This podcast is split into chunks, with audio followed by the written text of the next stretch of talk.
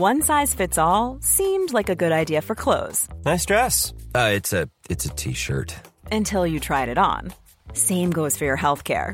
That's why United Healthcare offers a variety of flexible, budget friendly coverage for medical, vision, dental, and more. So, whether you're between jobs, coming off a parent's plan, or even missed open enrollment, you can find the plan that fits you best. Find out more about United Healthcare coverage at uh1.com. That's uh1.com.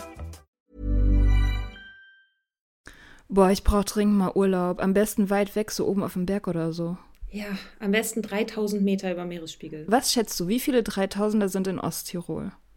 Keine Ahnung, fünf? 266. Was? Wenn du also mal Bock auf richtigen Sport hast, kannst du in Osttirol richtig gut klettern, Mountainbiken oder Weitwandern. Ich bin da eher so Team Selfcare, also Yoga auf dem Berg machen, irgendwo in unverbrauchter Natur, frische Luft atmen und Abendsterne angucken ohne Lichtverschmutzung. Hm, das geht in Osttirol auch. Die Region vermeidet bewusst den Massentourismus, Bonus, sondern fördert authentische Erlebnisse für alle, die es ursprünglich mögen und sich auf das Wesentliche besinnen wollen. Falls du ein bisschen was brauchst, um den Puls höher zu treiben, kannst du auch beim Dolomitenmann mitmachen oder den höchsten Berg Österreichs bezwingen und beim Glockner Ultra Trail mitmachen. Boah, da würde ich maximal zugucken. Ich bin dann ja eher so bei der Kulinarik. Aber das geht in Osttirol in den 22 ausgezeichneten Restaurants auch. Osttirol ist, wo die Freiheit auf den Berg trifft. Mehr über seine raue Natur und die spannenden Events findest du auf www.osttirol.com.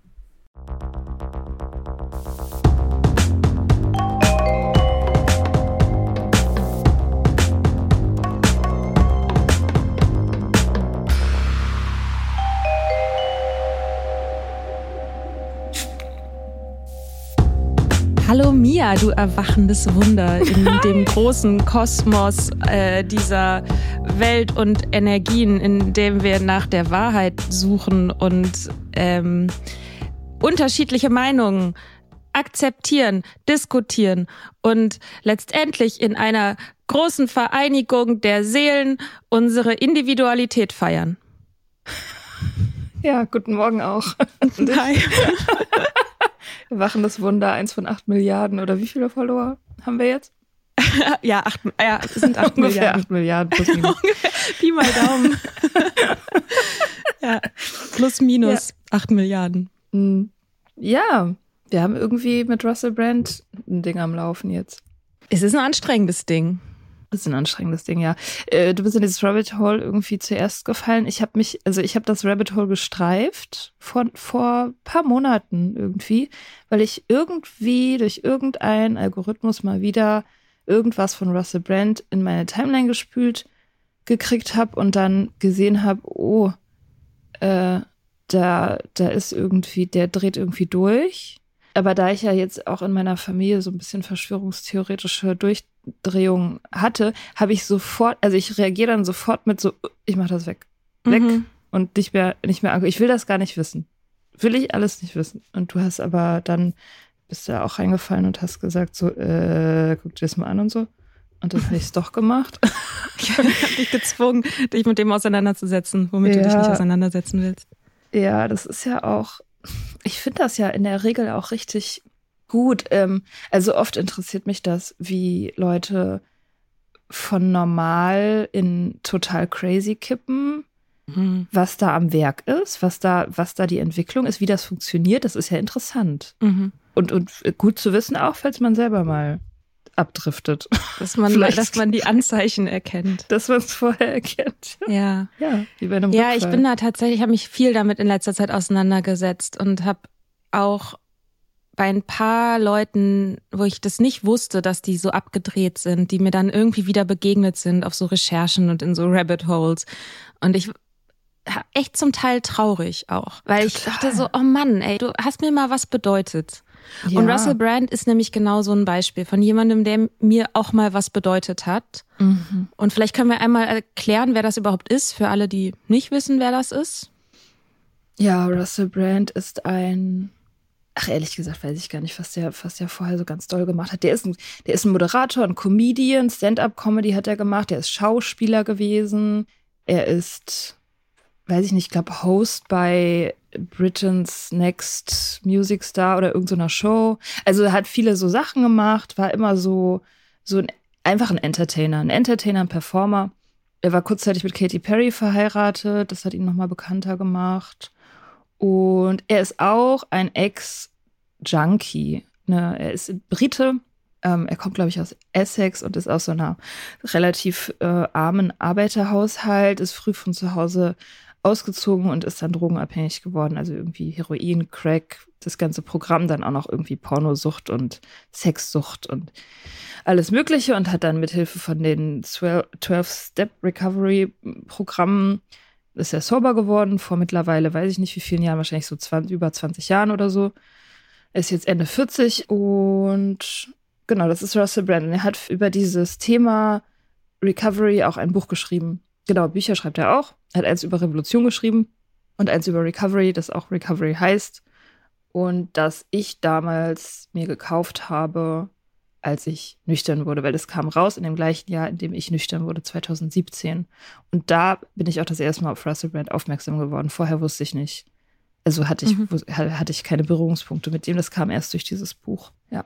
Ja, so ähnlich war das bei mir auch. Bei mir war ja das Nüchternwerden ein bisschen später, aber ich habe, als ich nach Vorbildern gesucht habe, bin ich auch auf Russell Brand gestoßen und habe eine Zeit lang ja auch alles irgendwie zu dem Thema versucht, mir reinzuziehen, was irgendwie so geht. Und da habe ich unter anderem eine Doku gesehen auf Netflix, wo es auch um Recovery geht, aber auch ganz viel um Drogenpolitik und um stigmatisierende Drogenpolitik, wie mit mhm. Menschen umgegangen wird, die in eine Abhängigkeit geraten, ähm, wo er sich mit Methadonprogrammen auch auseinandersetzt und wo er in so Gruppen auch geht oder auch in so Halfway Houses, also wo Leute quasi aus der ähm, aus dem direkten Entzug erstmal quasi unterkommen können und so. Und ich habe die vor ja, mehreren Jahren jetzt gesehen und die hat mir aber sehr gut gefallen, weil ich fand, dass er durch seine eigene Geschichte auch eine Art hatte, auf Augenhöhe zu kommunizieren und dieses Othering nicht so krass zu betreiben, wie vielleicht andere Journalisten das machen würden, sondern wo man wirklich gemerkt hat, so das ist ihm ein persönliches Anliegen. Und mhm. er ist nicht judgy oder sagt nicht, ach, guck mal, sondern es ist immer Thema, ich auch. So. Mhm. Und ich fand es eine, eine schöne Art, irgendwie mit diesem Thema umzugehen und wo, weiß das ja auch von Anfang an auch zu schätzen, wenn Menschen das öffentlich machen, weil ja, es stigmatisiert und deswegen die ihre eigene Geschichte nutzen, um auch ja, Aufmerksamkeit zu erzeugen und auch Empathie zu erzeugen und Identifikation und all diese Sachen. Ja, und er ist einfach, ähm, oder er ist, weiß ich nicht, ob es immer noch so ist, aber er da, war damals für mich eine sehr gute Identifikationsfigur, weil er halt einfach auch hot ist. Oder, ja. oder ich habe äh, ich hab dir, äh, wir haben da gestern drüber geredet, als wir Kuchen essen waren. Und ich habe dir erzählt, dass ich ähm, damals meinem Kumpel Matt eine Sprachnachricht gemacht habe über Russell Brand und du hast gesagt, ich soll die mal suchen und ich habe sie gefunden. Ah, geil. Ja, lass uns die doch mal anhören. Ich mache das sehr ungern. Ähm, Ach so, wir müssen das auch. Also. Nein, doch, wir machen das. Ich, äh, ich muss, also just for the, for the content. Das ist mir unangenehm, aber ich muss da jetzt durch. Also das ist jetzt Mia 2017 Fresh Sober? Da war ich tatsächlich ein Tag sober. Okay, wow. Ja, es war am 18. August, also zwei Tage sober. Zwei Tage, ich wusste wahrscheinlich noch nicht, dass ich forever sober sein würde. Da habe ich Matt, der gerade in Los Angeles war, folgende Nachricht gemacht. Boah, und noch so was total randommäßiges. Ich habe gerade irgendwie mir total viele Videos reingezogen mit Interviews von Russell Brand und Alter, also du fragst mich ja immer, was ist mein Typ? Und ähm, bist interessiert an Leuten, auf die ich stehe. Das ist total mein Typ. Alter ist der Typ heiß, ey. Oh mein Gott. Eigentlich habe ich nur angefangen, das zu gucken, weil ich so ein bisschen über Drogensucht recherchiert habe und so. Und er ist ja ziemlich outspoken und redet immer über seine Drogensucht. Aber was für ein geiler Typ, Alter. Oh Mann. Ähm, ja, also so, also vielleicht soll ich doch wieder zurück auf Tinder gehen. Irgendwie habe ich Lust auf Sex gekriegt jetzt. Verdammt. Aber das erklärt auf jeden Fall meine, meine Probleme mit Männern. Ich meine, das ist garantiert ein total unerträgliches Arschloch. Aber das ist dann egal. Das ist dann echt egal. Oh Mann, ey. ja. Ja, ähm, ich würde sagen, das fasst es ganz gut zusammen. Ja, das fasst es ganz gut zusammen. Ich meine, diese starken Gefühle haben auch nicht lange angehalten. Wie gesagt, ich war zwei Tage sober und hatte offensichtlich auch ähm, Sexbedürfnis. Aber ja, das, äh, der Typ ähm, ist sehr, sehr mein Typ und das geht ja nicht nur mir so. Der ist halt, der war halt gut aussehend, charismatisch und sehr eloquent. Er mhm. ist sehr schnell im Kopf, sehr schlau, sehr eloquent. Wahnsinniger Wortschatz. Wahnsinns-Wortschatz und vor allem auch kunstvolle Sprache. Also er verbindet ja dieses Unterschichten, Slang, Cockney-Akzent, äh, Ding mit, mit einer sehr blumigen, metaphernreichen Sprache. Also seine Prosa auch geschrieben, ist, ist wirklich total schön. Mhm. Und er hat eine Art zu reden, die sehr hypnotisierend ist. Ja. Also er hat er rhythmisch, er, er spricht rhythmisch und wie so ein hymnischer Singsang manchmal. Also das kann er wahnsinnig gut und dabei ist er gleichzeitig irgendwie hat er dieses Joker-mäßige und er lacht über sich selbst. Also ich glaube, das hat mittlerweile aufgehört, aber das war früher noch so, also dass er halt sich über sich selbst lustig machen konnte und diese Kombination ist natürlich ist natürlich super und mhm. so äh, ne und und das ist auch eben das was was toll ist an dieser ähm, an dieser Recovery-Sache und an dieser Arbeit, die er gemacht hat, ist, dass eben eine gute Sache charismatische Leute braucht, die die gute Sache verbreiten. Und da war er einfach perfekt. Ja. So. Vielleicht ist das jetzt auch der richtige Zeitpunkt, um einmal einen Ausschnitt aus einem relativ aktuellen Video von ihm anzuhören. Ich habe, das, der geht ungefähr eine Minute.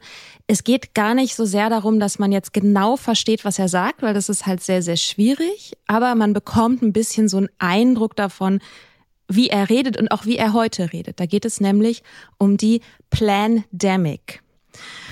Und ja, das ist vielleicht auch schon mal so ein Hinweis darauf, warum wir heute überhaupt über den reden und was, ja, was, was ist da, was da los ist. Ähm, So. Was the pandemic used to hypnotize and terrify you? Yes, it was. And now we can prove it. Hello there, you 6.4 million awakening wonders. Thanks for joining us on this voyage to truth and freedom. Within you, there is a deep love and a deep power. Do not let them shut you down. Do not let them turn you against one another. Let us remain united. Let us remain focused on the real problems centralized authority, disruptive and dishonest agencies. Let us form new alliances together. Turn on the notification bell right now. We make this content every single day and we make it just for you. The algorithm will direct you to mainstream media propaganda, we will do our best to bring you the truth, all the while acknowledging our own fallibility and flaws. It is what makes us human. You don't want to live in an AI dystopia, do you? Let's hope we get a choice, baby. Ja. Was ist Tja. dein Eindruck davon, Mia? Ja, wie konnte es dazu kommen? Das ist halt die Frage, ne? Wie, wie wird jemand diese Trajectory, also dieses so von Comedian und eloquent und irgendwie Gedankenspiele toll finden zu extrem besessen in so ein Verschwörungstheorie-Hole. Und ja, wie soll man das sagen? Ich, mir fehlen da die Adjektive irgendwie. Das ist einfach Wahnsinn. So. Es ist halt irgendwie einfach diese, diese, diese, diese Wandlung von so, von so einem Joker zu so einem Verschwörungspriester. Das mhm. ist halt, das, da denkt man sich so, wie, wie kann das passieren? Was muss passieren, damit das passiert? Gerade weil dieser Typ ja eben so schlau ist. Also der ist offensichtlich intelligent, aber das hilft Und war nicht. halt auch lange links, ne? Also ja, sehr links, sehr sehr links. Und das ist aber, glaube ich, auch einer der Anknüpfungspunkte, ist die Kritik oder die Skepsis gegenüber Autoritäten, die Linke natürlich auch haben. Also so, was, was will der Staat von uns? Was will irgendwie die große Corporation von uns? So ist ja ein legitimer Skeptizismus mhm. gegenüber Machthabenden. Und das ist aber sozusagen ja auch eine dieser Schnittstellen, wo das dann kippt, wenn es eben halt nicht mehr ist, okay, wir gucken uns kritisch an, was Regierungen tun, hin zu Regierungen verfolgen einen bösen Plan, es gibt diese Strippenzieher und man kann nichts trauen, was irgendjemand tut oder irgendjemand sagt. Und alle JournalistInnen, jede Zeitung, Mainstream Media, hat er ja in dem Clip auch gesagt, ne? Also die bösen Algorithmen von diesen riesigen Plattformen, auf denen er selber ist und selber sehr, sehr erfolgreich ist, by the way. Mhm. Diese Algorithmen, so sagt er, bringen einen dann ja immer nur wieder zu den Mainstream-Medien und die lügen. So. Ja, das ist, wenn irgendwie dieser Skeptizismus und vielleicht auch eine Wut auf Herrschende kippt in ein sehr allgemeines man kann niemandem mehr trauen.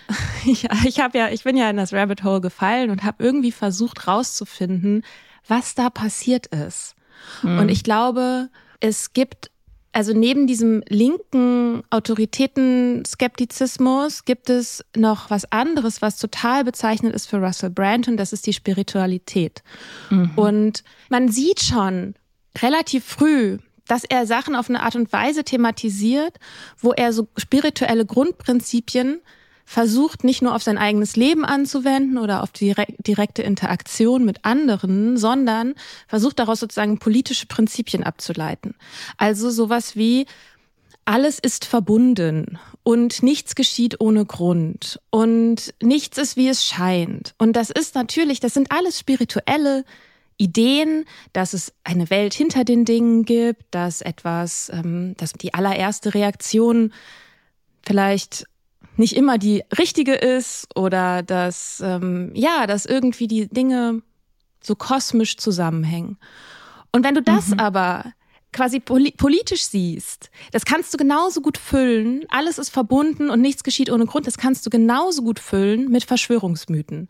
Kannst genauso ja. gut dann sagen, es gibt diese Strippenzieher, nichts passiert ohne Grund, aha, die Pandemie ist aufgekommen, pass auf, der Grund ist nicht, dass wir als Gesellschaft anfällig sind für Pandemien und dass sowas halt passieren kann, sondern die ist geplant.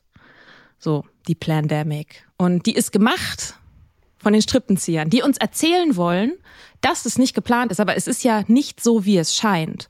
Und ja. deswegen sagen wir halt, ja, die, ja, die, ja.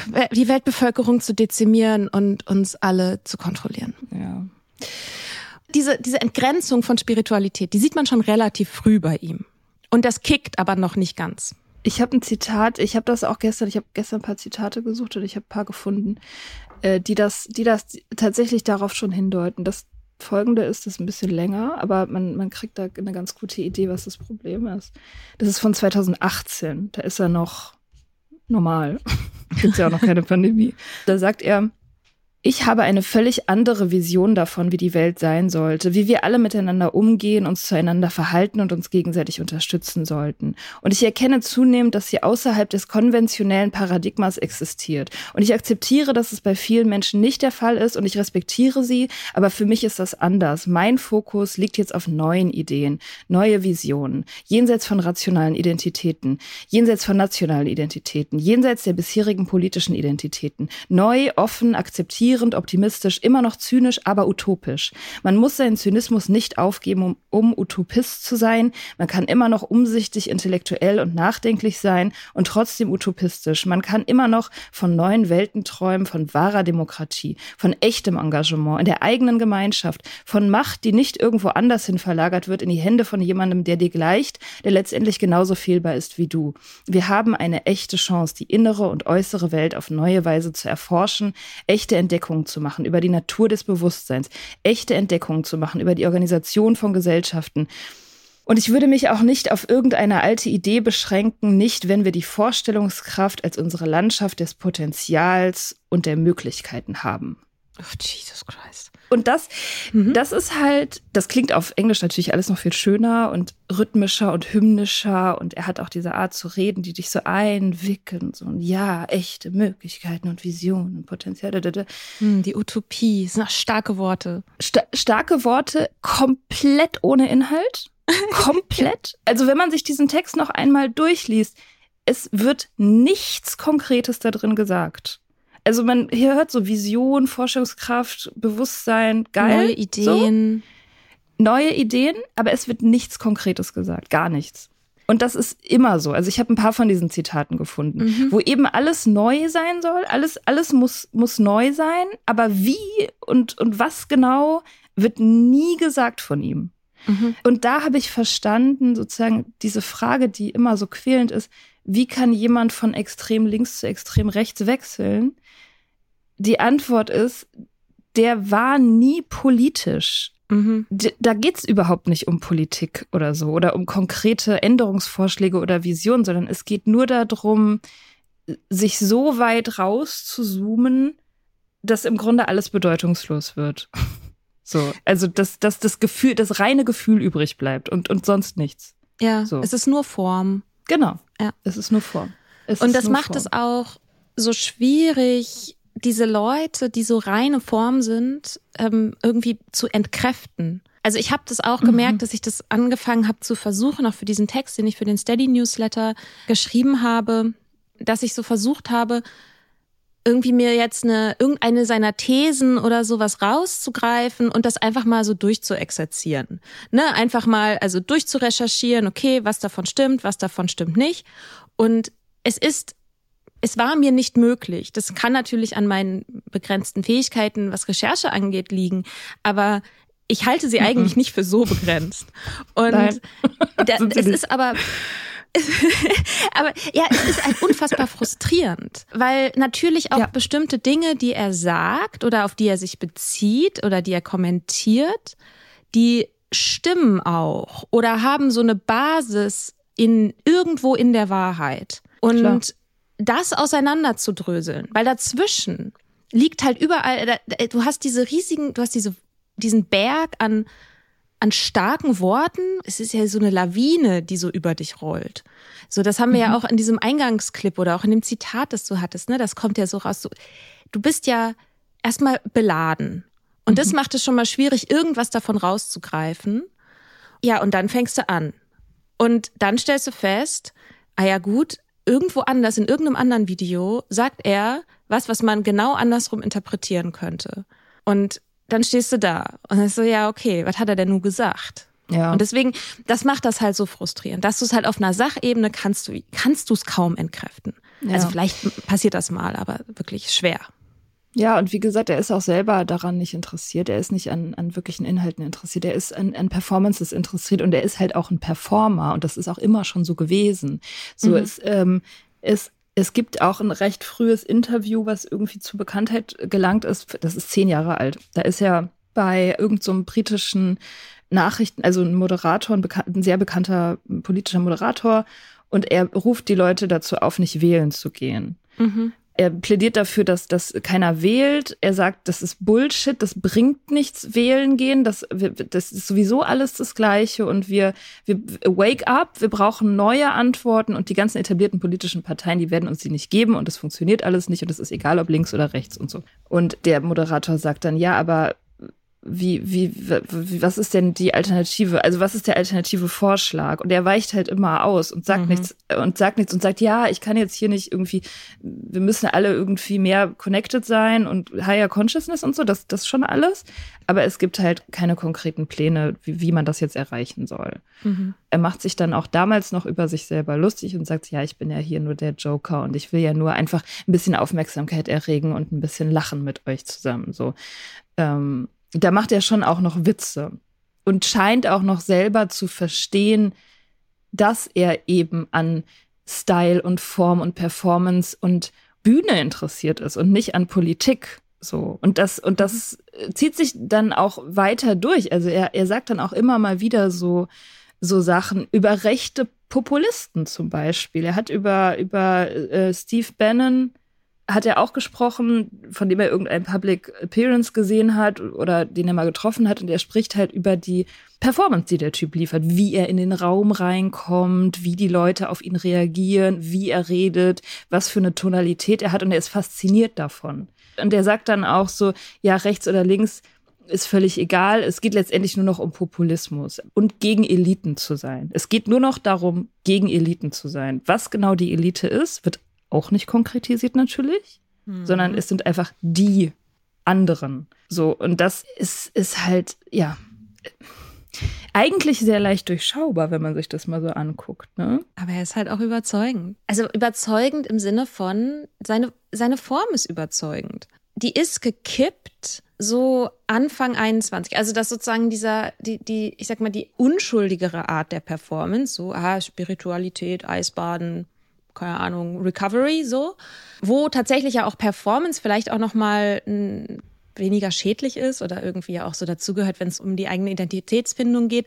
Ich meine, für mich war das ja auch wichtig, einen Weg zu finden, Recovery zu performen in einer Form, die sozusagen meine Identität wieder stützt auch. Also weil ne, du bist unsicher, hast gerade aufgehört zu trinken, Trinkeridentität funktioniert nicht mehr und dann geht's ja darum, wer bin ich denn jetzt? Und dann kann man so verschiedene Sachen anprobieren. Und ganz viel davon ist Performance. Mhm. Natürlich, dieser Podcast ist ja auch ganz viel Performance. Kann man, geht mhm. ja gar nicht anders, wenn du vor einem Publikum stehst, performst. Mhm. So, auf mhm. irgendeine Art und Weise so. Und dann kann man natürlich versuchen, irgendwie so authentisch wie möglich zu sein oder es vielleicht auch metamäßig irgendwie auch zu diskutieren. Was Russell Brand ja auch macht. Er thematisiert es ja mit.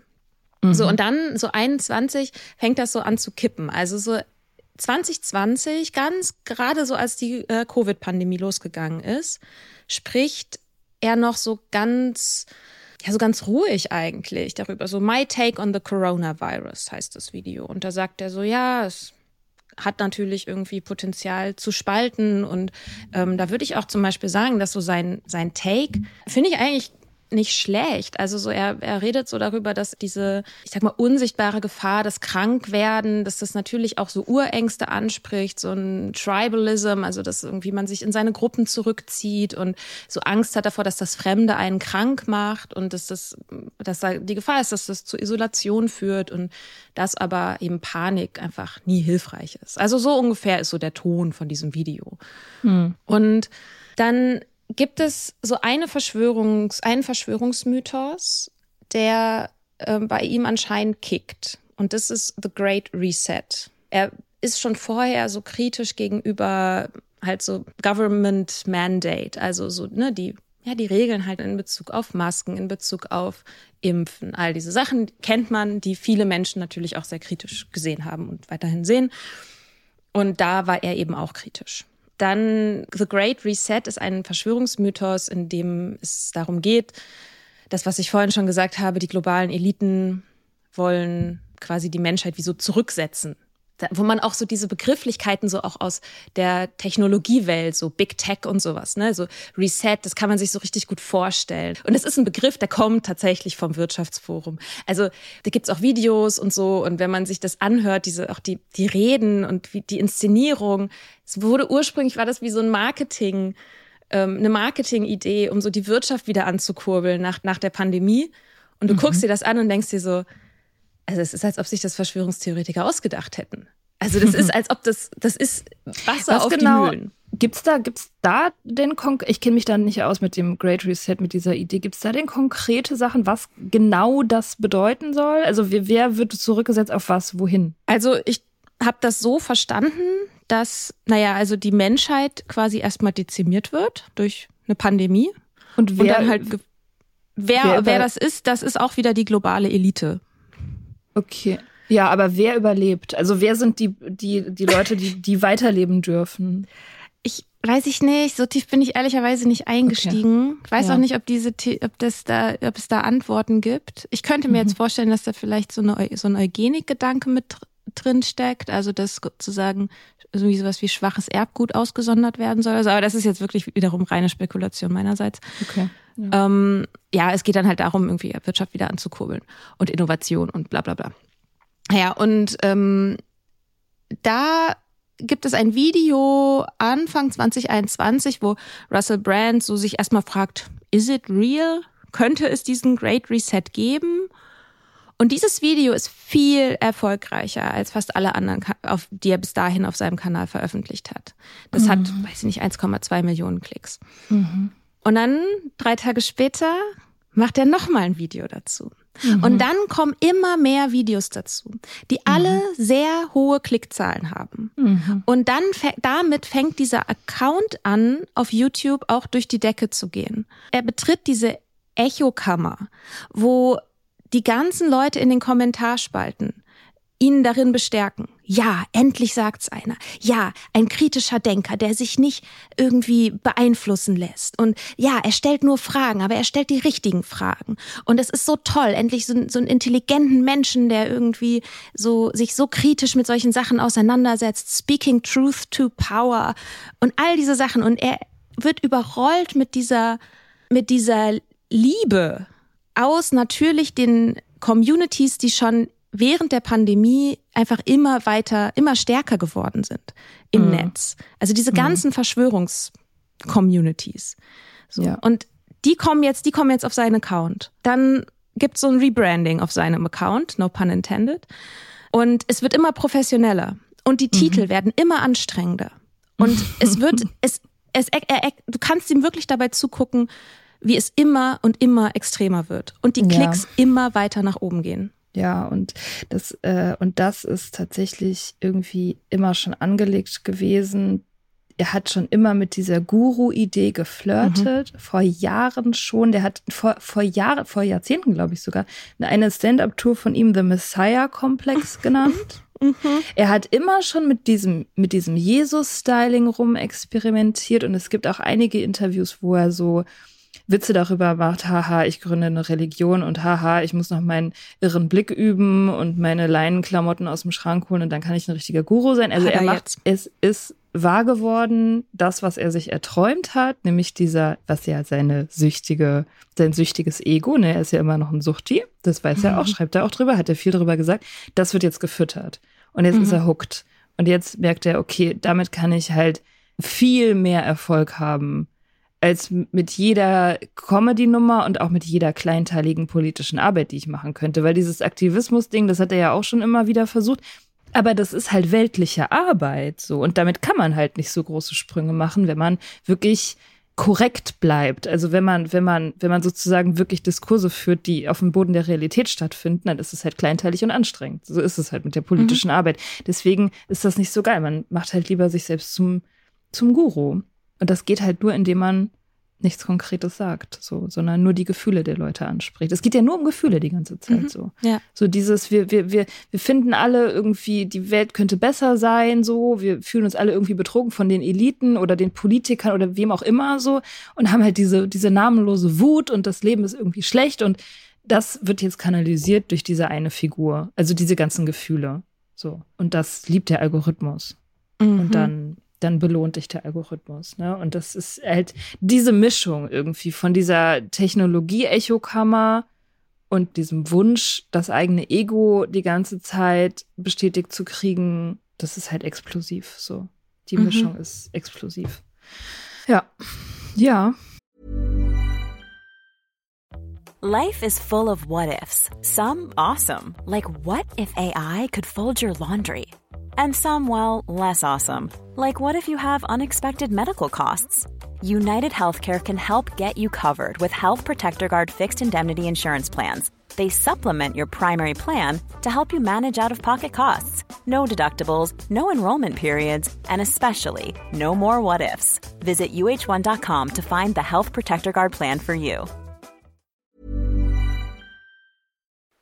Es gibt doch eigentlich keine schönere Jahreszeit zum Daten als den Frühling. Deshalb wollen wir euch Hinge vorstellen. The Dating App designed to be deleted. Hinge ist gemacht für Menschen, die es ernst meinen. Und zwar unabhängig von deiner sexuellen Orientierung oder Geschlechtsidentität. Du legst ein ausführliches Profil an mit deinen gewählten Pronomen, kannst dafür sogar Sprachnachrichten und Videos aufnehmen. All das hilft dem Algorithmus, dir die Menschen anzuzeigen, mit denen du besonders kompatibel bist. Und wenn du unsicher bist, wie du ein gutes Gespräch anfangen kannst, machen dir die Prompts den Einstieg viel leichter.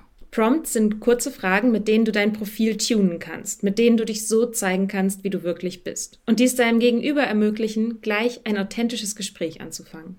Hinge hat Prompts speziell für die LGBTQIA-Plus-Community entwickelt, zum Beispiel, welche queeren Orte deine Favorites sind oder wie Gender Euphoria für dich aussieht. Also, wenn du noch auf der Suche nach authentischen Verbindungen bist, lad Hinge runter und probier die Prompts aus ein wichtiger Punkt von diesen ganzen Verschwörungsmythikern, die behaupten, keine zu sein, weil sie stellen ja nur Fragen und so, ähm, dass die letztendlich ja auch sagen, ja, also ich rede ja auch mit allen, das sagt er ja auch, ne? Ja, man muss auch einfach mit allen reden, man muss sich alle Meinungen ja auch anhören.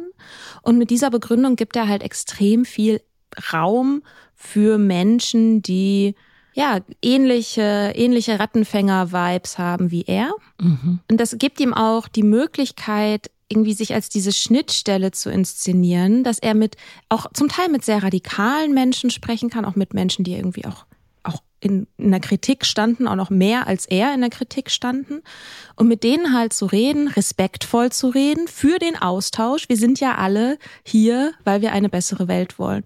Und das, das ist auch ein perfider, Twist auf die Recovery Meetings, weil in den mhm. Meetings geht es ja tatsächlich darum, dass Menschen aus allen Richtungen irgendwie zusammenkommen und sich um eine Sache versammeln und sich auf ihre Gemeinsamkeiten besinnen für die gemeinsame Recovery. Und das ist etwas, das ist mir, das ist mir wichtig. Ich finde, das hat einen Wert und ich finde, dass man sehr, sehr viel aus diesen Meetings lernen kann. Er verwendet aber diesen selben Geist, um das auf so einer politischen großen Skala zu machen und um sich selber halt einfach nochmal eins weiter zu inszenieren. Und was er auch macht, ist, er nutzt, er nutzt seine Position als jemand, der halt sich mit Recovery auseinandergesetzt hat, um sein eigenes Guru-Sein zu stärken. Mhm. Und dieses Vertrauen, was, was auch in unserer Szene ja erstmal da ist. Also ich meine, die meisten Menschen, so wenn, wenn ich jemanden treffe und er sagt, das ist in, in Recovery, so, ich merke erstmal eine Verbindung. Und da, wenn ich weiß, jemand ist in Recovery, ich höre dem erstmal zu, weil ich erstmal der Meinung bin, ja, kann gut sein, dass der was Sinnvolles zu sagen hat. Also dieses Vorschussvertrauen, dass ich jedem Menschen in Recovery erstmal entgegenbringe. Und da ist mein Gefühl so, er, er nimmt das und er missbraucht das. Er missbraucht dieses Vertrauen. Und das ja. macht mich so wütend. Ja. Ja, obwohl er ja auch immer noch keine Agenda hat, ne? Also es ist, er ist ja immer noch inhaltsleer. Es ist ja immer noch, er sagt ja immer noch nichts. Er hört halt zu, er stellt Fragen, ja, aber es ist ja immer noch nicht konkret. Der Typ war nie konkret, was das betrifft, so, weil, weil ihn das nicht interessiert. Again, es interessiert ihn immer noch nicht. Er will halt sich selber als, als Messias sehen und, und er macht halt das, was eben diese Klickzahlen hochtreibt. Das ist Populismus, so, ne? Das ist halt mhm. irgendwie, das, das ist halt so, du, du, du gibst den Leuten, was sie wollen, du lässt sie halt halt in den Kommentarspalten ihre Wut ausleben und dafür belohnt dich halt der Algorithmus, weil das, weil das mehr Klickzahlen bringt als differenzierte Berichterstattung über irgendwas. Ich würde das noch nicht mal Missbrauch nennen. Also er sagt ja nicht irgendwie, wir müssen jetzt, keine Ahnung, das Kapitol stürmen oder so. Mhm. Ne? Das, das macht er ja nicht. Oder wir müssen jetzt auf die Straße gehen mit Mistgabeln und irgendwelche Leute, wen auch immer, angreifen oder so. Das ist ja alles nicht so. Er macht, er bietet ja nur einen Raum, wo mhm. diese, wo, wo, wo das stattfinden kann, sozusagen. Und deswegen, ich habe das Gefühl, dass, also ich sehe ihn selber so als Opfer. so, mhm. seiner eigenen Geltungssucht. Ja, irgendwie. aber da sind wir dann da irgendwie auch Das alle, ist natürlich ne? klar. Also, aber das ist halt auch, wenn du nicht konkret bist, dann musst du keine Verantwortung übernehmen. Das ist halt sozusagen, glaube ich, die größte kriminelle Handlung, die er macht, ist halt, sich selbst aus der Verantwortung zu nehmen, die er hat, weil er so viele Follower hat, einfach. Weil ihm so viele Leute zuhören. Aber wieso? Er wird doch, aber er wird doch krass zensiert, Mia. Oh, ey, das, das ist überhaupt das Geilste, ne? Also dieser komische, dieser offensichtliche Widerspruch, den ja diese ganzen, also alle Versch Verschwörungstheoretiker oder auch irgendwie rechte äh, Populisten, Demagogen, Trump, Steve Bannon, äh, Jordan Peterson, die haben ja alle dieses Ding so, wir werden gecancelt. Mhm. So. Und diese Leute werden werden von so vielen Menschen gehört. Die haben so eine riesige Bühne und sind so reich damit geworden. Das sind alles Multimillionäre, das darf man nicht vergessen. Die sind sehr, sehr reich damit geworden, dass sie die ganze Zeit erzählen, man würde ihnen den Mund verbieten. Und mhm. sie sagen aber die ganze Zeit, was immer sie wollen. Sie wechseln halt dann manchmal die Plattform, weil sie halt irgendwelche, keine Ahnung, äh, Hassrede-Guidelines dann mal nicht einhalten. Dann werden sie eine Weile gesperrt oder ein Video wird gesperrt und dann benutzen sie das sozusagen, um zu beweisen, dass sie halt nicht Opfer. Teil der Elite sind. Ja. Mhm. So. Obwohl sie das natürlich offensichtlich sind. Das sind alles reiche, weiße Männer. In, mhm. in riesigen Schlössern die halt irgendwie irgendwie ihre ihre äh, Theorien, kruden Theorien verbreiten und nicht, die werden nicht gecancelt. Das also Sprachverbot sieht anders aus als das. Oh.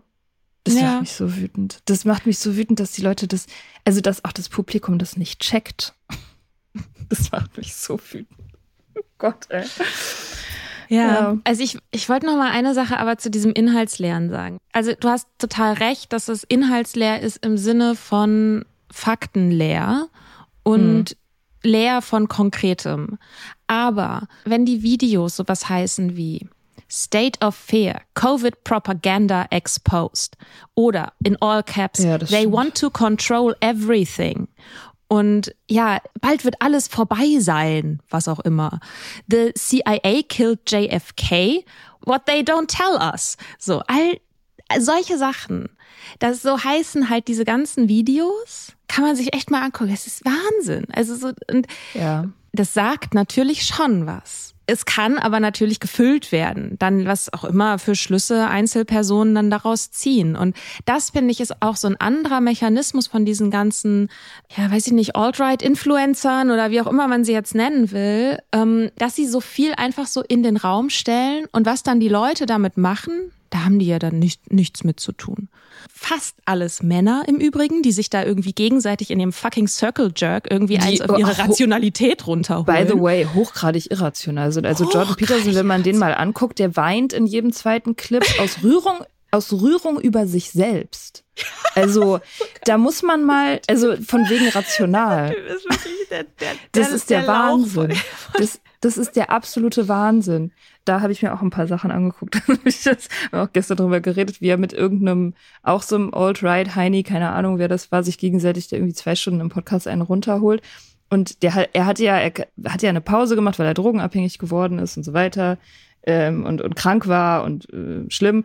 Und dann sagt der, der, dieser Host zu ihm, vergessen wer das war, es sei ja, es sei ja ein, ein schier übermenschliche Größe von ihm zurückzukommen in das Leben der Menschen, die ihn so sehr brauchen, die so sehr seinen Einfluss in ihrem Leben brauchen, das sei ja im Prinzip heldenhaft. Und dann fängt Jordan Peterson an zu weinen und sagt, It's shocking to, to me that you can see that. und dann später in dem Gespräch vergleichen sie sich mit Freud und Jung. Mhm. Jordan Peterson sagt halt, das erinnert mich irgendwie an die Gespräche zwischen Freud und Jung, was wir hier reden. So, also so. Mhm. Äh, nur zum Thema, wir sind alle rational. Nein, das sind Leute, die sind, die sind beseelt von sich selbst. Oh Mann, Mia, da haben wir ja auch drüber geredet am Sonntag, dass wir eigentlich Mhm. mal eine Folge machen müssten, wo wir einfach auch so miteinander reden und sagen, ah, Mia, wirklich, also du sprichst so, als ob der Geist von Simone de Beauvoir durch dich durchgeht. Es rührt mich so, dass wir hier diese Zeit miteinander mit unseren tiefgründigen Gesprächen und so. Die, Ja. in, die Geschichte wird uns dankbar sein. In 100 Oh ja. Jahren wird man diese Podcasts hören und es wird immer noch Leute inspirieren, für eine bessere Welt aufzustehen, Mika. Mhm. Jetzt weinen wir beide. Jetzt. Na, weinen dürfen wir, das ist halt die Sache, ne? Ja, das steht uns halt nicht ja. zur Verfügung. Ja, I know. So, know. weil Ja, wenn wir ja. weinen, dann ist hysterisch. Schwänze. Ja. Aber das ist doch ein wunderbarer Anlass, ähm, nochmal einen kurzen Clip von Jordan Peterson uns anzuhören, der Uh, neulich ja. bei Russell Brand im, wie zum Gespräch war. Und es geht um, wer hätte es gedacht, Identitätspolitik. Und Sein Lieblingsthema. ja, also genau, also Jordan Peterson, kanadischer, eigentlich Psychologe, ist aber irgendwie groß damit geworden, dass er Leute nicht bei ihren Pronomen nennen will. Und das Punkt eigentlich. Ähm, Der Meinung ist, dass also und Social Justice Warriors und irgendwie die ähm, der kulturelle Marxismus an den Universitäten ist der Untergang des Abendlandes irgendwie so. Und damit ist er groß geworden. Also es geht dann viel auch um so biologischen Sex. Ist ein super wichtiges Thema. Also Sex auch zwischen Mann und Frau, also Sex der Reproduktion. Irgendwas mit Hummern, sagt er auch oft. Die Sache mit den Hummern ist auch so ein Ding, da, wo ich wirklich erstaunt, also wo ich auch denke, so da- das Charisma von dem Typen trägt eine völlig sinnentleerten Bullshit-Debatte irgendwie, die nichts, also nichts mit Fakten zu tun hat. Und es ist wirklich erstaunlich für mich, dass solche, ja, so Argumentationen, dass die, dass die das schaffen, irgendwie groß zu werden und ernst genommen zu werden. Und es ist ja aber so ein ähnlicher Effekt wie Russell Brand. Also da haben sich wirklich zwei gefunden. Ne? Ja, der stimmt. eine, also bei Russell Brand, der überhäuft einen mit diesem ganzen Spiri-Kram. Und Jordan Peterson überhäuft einen irgendwie mit so einer Mischung aus psychologischen Begriffen und so Mythologie. Und auch viel Religion und so. Und Auch Pseudowissenschaft ohne Ende, so biologische Sachen mit Bibelversen belegen und so Zeugs. Genau, also so, aber diese, diese, diese Terminologien, die benutzt Ja. er ganz viel. Und er hat dann auch in seiner, also in der Inszenierung von Peterson, der ringt immer so mit sich. Dass er ja. so das, das Richtige jetzt, dieses, den richtigen Satz so aus seinen Gehirnwendungen so rauspresst, weil er hat so ein riesiges mhm. Wissen einfach in seinem Gehirn. Ja. ja. ja. Ähm, genau, da hören wir uns jetzt mal was an, wie er redet über Parasiten. The biological struggle is an arms race between parasites and hosts, and always has been. And it's such a profound race that that's why sex evolved. Sex evolved because there are creatures that that replicate, even some lizards that can replicate essentially by cloning themselves. So they produce identical duplicates of themselves. But what happens is the parasites can optimize for their physiology and take them out. So sex mixes genes. Okay. So the reason I'm saying that is because the parasite problem is so deep and so profound that sex itself evolved as the method of replication to deal with it. Now, the online communication systems facilitate the parasites and the, and you don't need that many of them to take to take a society down you know like the real radical types who would rather dance around in the chaos and who are in it only for their immediate self gratification they're a very small percentage of the population. Clinical data indicates about 3% but the problem with that is that if they have free reign they can take everything down. Like they did that in the russian revolution for example. This happens. Also die argumentationslinie ist ja in etwa Reproduktion durch Sex hat sich entwickelt, damit Parasiten keine Chance haben. Das brauchen wir fürs Überleben der Menschheit. Das gibt es aber nicht in der in der Online-Kommunikation, wo ich auch die, ich, diesen Sprung verstehe ich überhaupt nicht. Es geht erst um biologische Reproduktion und jetzt geht es um die soziale Ebene. Und er bleibt aber bei dem Begriff der Parasiten. Und er stellt diesen Begriff der Parasiten sehr, sehr nah neben Menschen, die eine andere Meinung haben, die er jetzt als die Radikalen bezeichnet, diese drei Prozent. Die Woken letztendlich, genau, also die kulturellen MarxistInnen, so wie wir.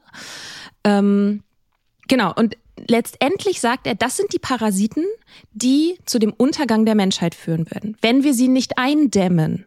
Sagt jemand, der sich damit brüstet, ein Held der Free Speech zu sein, der Meinungsfreiheit zu sein. Ja. Ich finde das schockierend. Ich finde das ja. schockierend, also Menschen als Parasiten zu bezeichnen, letztendlich.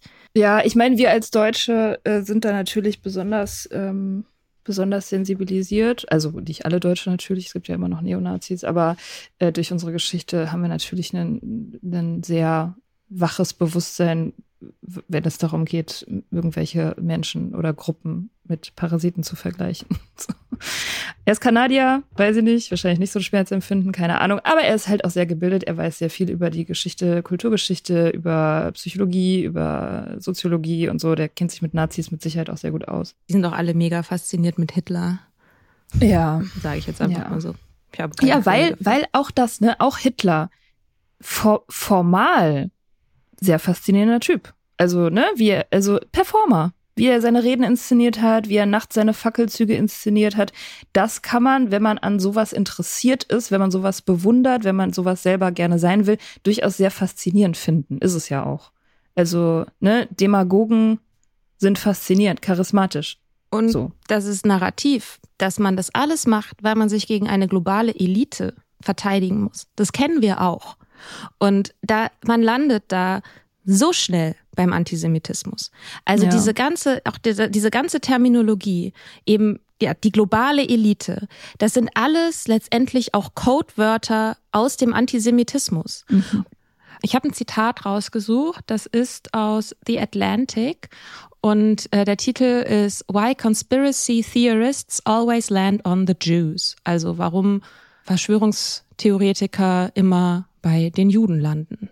Und das Zitat ist von Jair Rosenberg und er sagt, Je mehr Verschwörungsdiskurse es in einer Gesellschaft gibt, desto wahrscheinlicher werden die Menschen zu Antisemiten.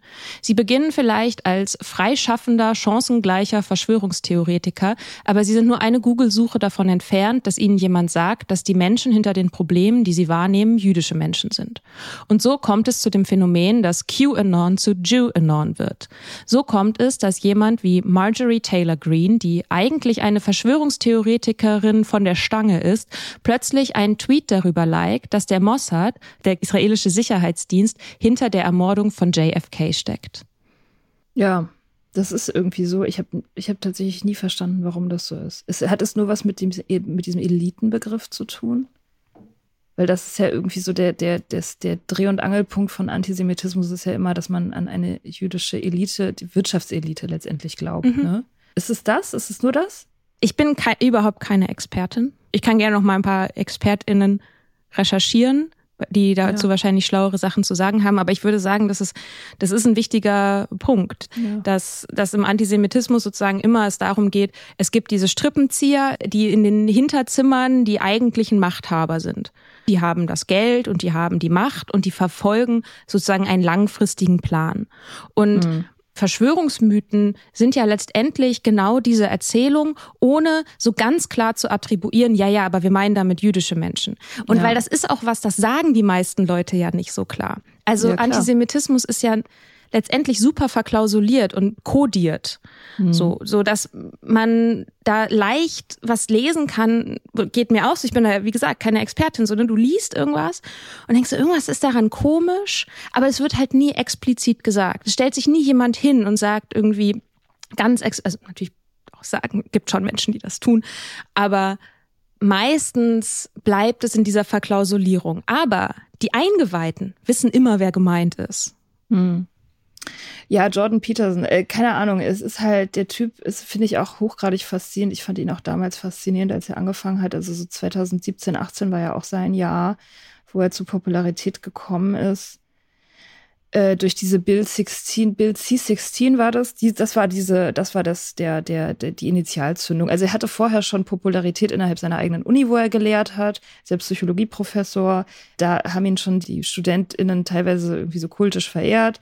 Er hat seine Lectures auch auf YouTube hochgeladen, aber dieser Vorfall mit dieser Bill C16 hat ihn tatsächlich zu internationalem Ruhm katapultiert. Und das war halt dieses, letztendlich, es sollte halt ein Antidiskriminierungsgesetz durchgesetzt werden oder irgendwie die kanadische Regierung wollte, dass Transpersonen explizit in die Human Rights, irgend so ein Gesetz für Human Rights eingenommen werden, was auch beinhaltet hat, dass Hate Speech sozusagen stärker verfolgt wird gegen Transpersonen. So. Und er, Jordan Peterson, hat daraufhin ähm, fälschlicherweise behauptet, dass wenn er Leute mit, mit falschen Pronomen, also nicht durch sie gewählte Pronomen anspricht, dass er dafür in den Knast gehen kann.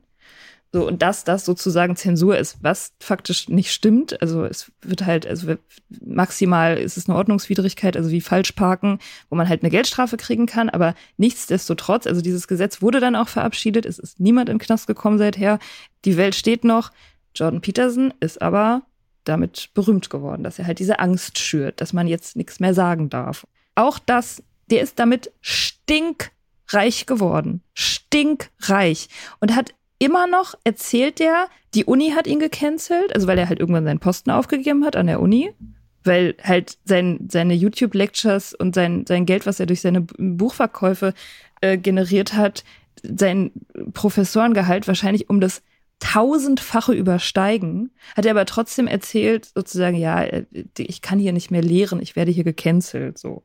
Und das ist auch so ein, so ein roter Faden, der sich durch, durch diese ganzen Demagogen zieht, diese Opferrolle. So, wir sind mhm. das, wir sind die Opfer dieser Eliten, beziehungsweise der Leute, die diese Eliten stützen, also die woken Moralisten, in dem Fall Kulturmarxisten, so. Und dieses, diese Stilisierung zum Opfer, obwohl man offensichtlich ein alter, weißer, heterosexueller, sehr, sehr reicher Multimillionär Cis-Mann ist. Mit eigenen Plattformen. Die, wo, wo sich die meisten Zeitungen, Mainstream Media, nur von träumen können. Träumen davon. Ja, wirklich. Der hat die, dieses Buch, was er geschrieben hat, 12 Rules for Life, wurde in 50 Sprachen übersetzt.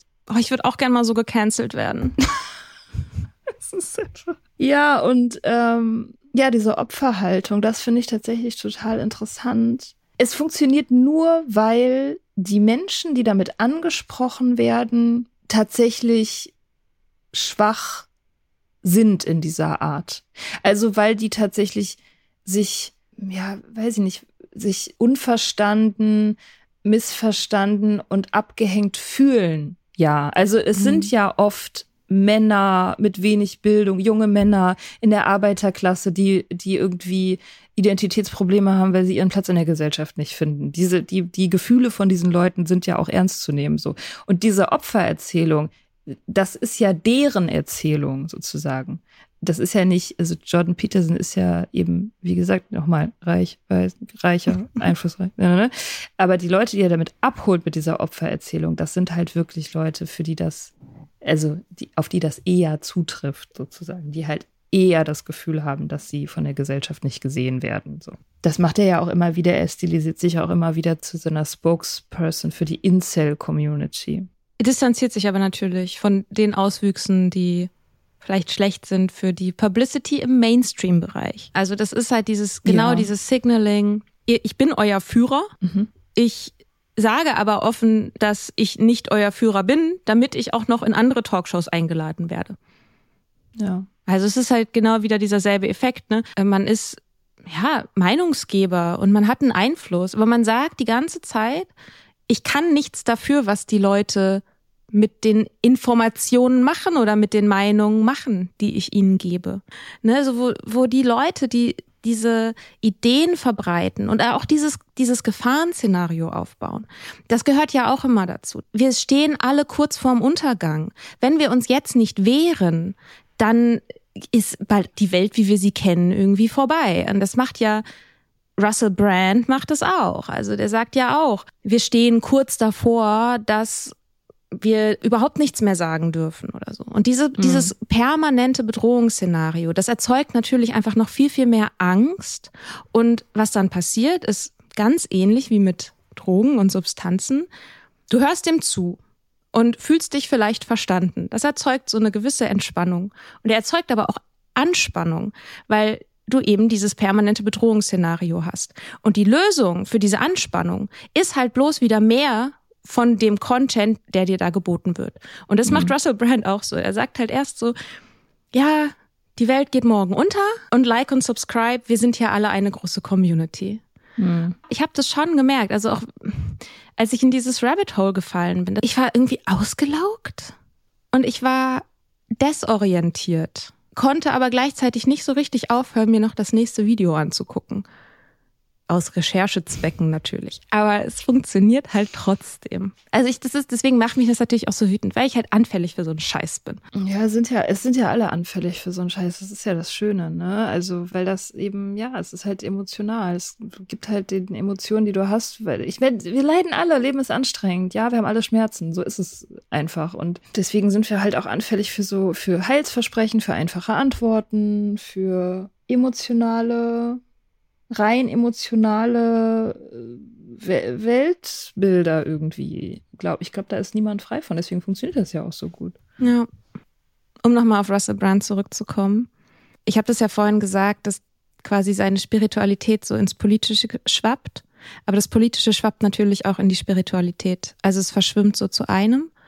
Und ich finde das hochinteressant, dass es zum Beispiel dieses Festival gibt, was er organisiert, wo dann so Leute sind, so wie Wim Hof oder also dieser Eisbadetyp oder ja, Yoga, Gong, dieses, dieser ganze Kram und da so total glückliche, strahlende Menschen irgendwie auf diesen Festivalwiesen sind, die dann so Russell Brand so in den Armen liegen und so. Alles so in Slow Motion gefilmt, so. Ja. So Ekstase. Ekstase, das ist so. Erleuchtung und Freiheit und Reinheit Liebe. und diese ganzen Ideen. Also ja, auch von, von innerer Freiheit, die ich selber auch total, die sprechen mich ja an. Klar. Und dass ich auch denke so, ja, irgendwie sieht das, voll schön aus und gleichzeitig sieht es total gruselig so nach so einer Sekte aus. Also, dass ich mir so richtig vorstellen kann, irgendwann, dass dieses Festival irgendwann nicht mehr nur an so ein paar Tagen stattfindet, sondern irgendwie zu so einem Dorf wird, was so Russell Brand gehört oder so. Kann ich mir richtig gut vorstellen, dass er so eine Kommune aufbaut. 100 Pro macht er das. Wo dann halt nur noch die Leute sind, die mit ihm einer Meinung sind. Und du kannst sozusagen Russell Brand folgen, weil du irgendwie sein, sein Yoga- und Eisbade-Content irgendwie geil findest. Und dann rutscht dir aber halt immer mal wieder rutscht halt dieser Verschwörungskram so mit rein. Ja, das ist perfide, auch in Bezug auf diesen ganzen Recovery-Content und so. Das ist ja auch ein Grund, weshalb wir das ja auch nochmal thematisieren wollten, dass natürlich Menschen, die in Recovery sind und einfach erstmal ihre komplette Identität einreißen mussten, um sich irgendwie ihrer Sucht zu stellen, natürlich auf der Suche sind nach Identifikationsfiguren, so wie wir das damals waren und so wie ja auch Russell Brand das für uns war, unter, mhm. also als einer von vielen. Aber wir sind ja auch sozusagen in der Hinsicht sind wir eine vulnerable Gruppe. So gerade ja, Menschen, die frisch sober werden. Ja, das, das ist das eine. Das andere ist, glaube ich, die, mm, die Kapitulation selbst, also diese Erfahrung, eine Kapitulation zu erleben, ist ja eine spirituelle. Mhm. Also ich habe noch nie vorher sowas erlebt. So eine 180-Grad-Wendung, die sich angefühlt hat, als ob meine Realität eine andere Realität ist von heute auf morgen. So hat sich das angefühlt. Mhm. Und diese Erfahrung zu machen, macht einen natürlich auch sehr offen für andere Erfahrungen dieser Art. Also wenn dir dann jemand sagt, die Realität ist, ist gar nicht so, wie du immer dachtest, sondern ganz anders, bist du, wenn du das einmal erlebt hast, eher bereit, das zu glauben, dass es wirklich stimmt, dass die Realität wirklich nicht so ist. Und, sondern mhm. dass es alles auch ganz anders sein könnte. Also du bist halt in dieser Hinsicht viel flexibler, weil du halt diese spirituelle Erfahrung schon mal gemacht hast. Und das macht eben auch die Sober Community anfällig für solche Dinge, weil die halt so einen Kanal geöffnet haben durch ihre, durch ihre Nüchternheitserfahrung. Also nicht alle Leute erleben das so, aber sehr viele erleben das so dass sie halt so ein, so ein offenes, einfach so ein offenes Ohr haben für so Zeug, so göttliches Spirit-Zeug einfach. Und für mich ist es schon die Spiritualität als ein Thema nach wie vor aktuell, weil ich damit ja früher überhaupt gar nichts anfangen konnte. Wir haben ja auch mal Folgen zur Spiritualität gemacht, wo ich auch noch anders drauf bin. Also die fühlen sich auch, ich habe mir jetzt lange nicht, jetzt nicht gehört oder so, ne, aber ich weiß noch so ein paar Sachen, die ich vielleicht gesagt habe. Und das fühlt sich an wie aus einer anderen Zeit. Das ist ja auch. ähm, und aus einer das, Zeit. Ja. Aber dieses war einfach eine andere Zeit. Aber es ist ein Thema, das mich weiterhin umtreibt und womit ich immer wieder Schwierigkeiten habe. Wie kann ich meine persönliche Spiritualität leben? An, an wen richte ich mich oder wen wähle ich aus, um mir, also ja, Input, äh, Führung, Anleitung, was auch immer irgendwie zu geben? Was für Praktiken will ich praktizieren? Und wie navigiere ich das, wo doch diese Grenze hin zu den Verschwörungsmythen und auch zum Kapitalismus, also auch diese Wellnesskultur, also in diesem, in diesem Spannungsfeld, wie navigiere ich das für mich? Und das finde ich total schwierig und überhaupt nicht klar. Und ich finde, wir sollten mehr darüber reden. Okay. Aber nicht mehr heute. Nee, nee, heute nicht mehr. Heute ist, ich, ich könnte auch, ich könnte tatsächlich die komplette Folge machen, mittlerweile über Jordan Peterson, weil ich da so, so da bin ich auch in so ein Rabbit Hole gefallen. Mhm. Äh, aber ja, nicht heute und vielleicht passt es auch gar nicht rein. Obwohl man sagen muss, Jordan Peterson hat ja auch eine Dro Drogenabhängigkeit äh, überstanden mhm. und hat das sehr anders geframed, als wir das framen würden. Aber ja, mhm. vielleicht können wir dazu mal auch noch mehr Content machen.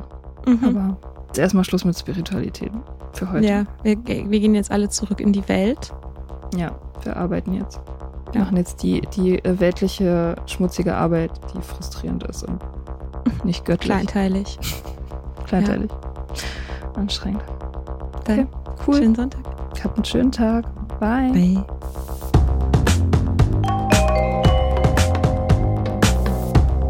Wir hoffen, dir hat diese Folge gefallen. Wenn du mit Soda Club up to date bleiben willst, dann kannst du das auf sodaclub.com. Dort findest du nicht nur alle Podcast-Folgen, sondern auch das Soda Mag, Magazin für Unabhängigkeit. Wenn du Steady-Mitglied wirst, kannst du unsere Arbeit unterstützen und bekommst noch dazu unseren Newsletter voller geiler Bonusinhalte. Schreib uns für Feedback, Fragen und Themenvorschläge. Wir lesen alles. Und wenn du ein Sternchen bei Apple Podcasts und Herzchen bei Instagram gibst, dann lieben wir dich für immer. Bis bald auf sodaclub.com.